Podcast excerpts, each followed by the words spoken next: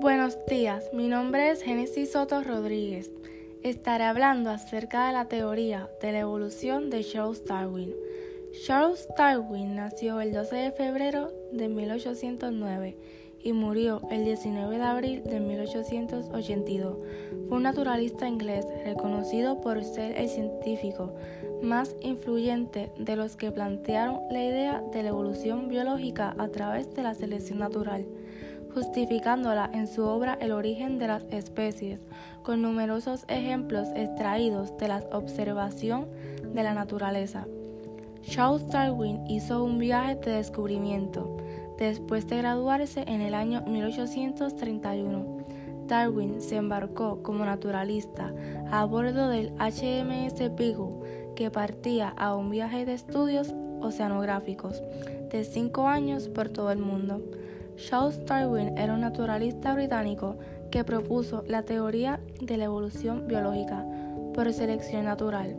Charles Darwin definió la evolución como la descendencia con modificación, la idea de que las especies cambian a lo largo del tiempo, dan origen a nuevas especies y comparten un ancestro en común. La formulación clásica de la selección natural establece que las condiciones en un medio ambiente favorecen o dificultan la reproducción de los organismos vivos según sus peculiaridades. La selección natural fue propuesta por Darwin como medio para explicar la evolución biológica. Darwin llamó a estas características variaciones favorables y propuso que las variaciones favorables heredadas tiendan a hacerse cada vez más comunes de una generación a otra. Este es el proceso al que Darwin llamó selección natural. La explicación de la propuesta por Darwin y Wallace respecto a la forma en que ocurre la evolución puede resumirse en la forma siguiente. La aparición de nuevos rasgos o variaciones es característica de todas las especies de animales y plantas. Darwin y Wallace suponían que la variación era una de las propiedades innatas de los seres vivos. Hoy en día sabemos distinguir las variaciones heredadas y las no heredadas. Solo las primeras producidas por mutaciones son importantes en la evolución. Pasan a los individuos de la generación siguiente. De cualquier especie nacen más individuos de los que pueden obtener suficiente alimento para sobrevivir. Sin embargo, como el número de individuos de cada especie sigue más o menos constante bajo condiciones naturales, debe deducirse que un porcentaje de la descendencia parece en cada generación.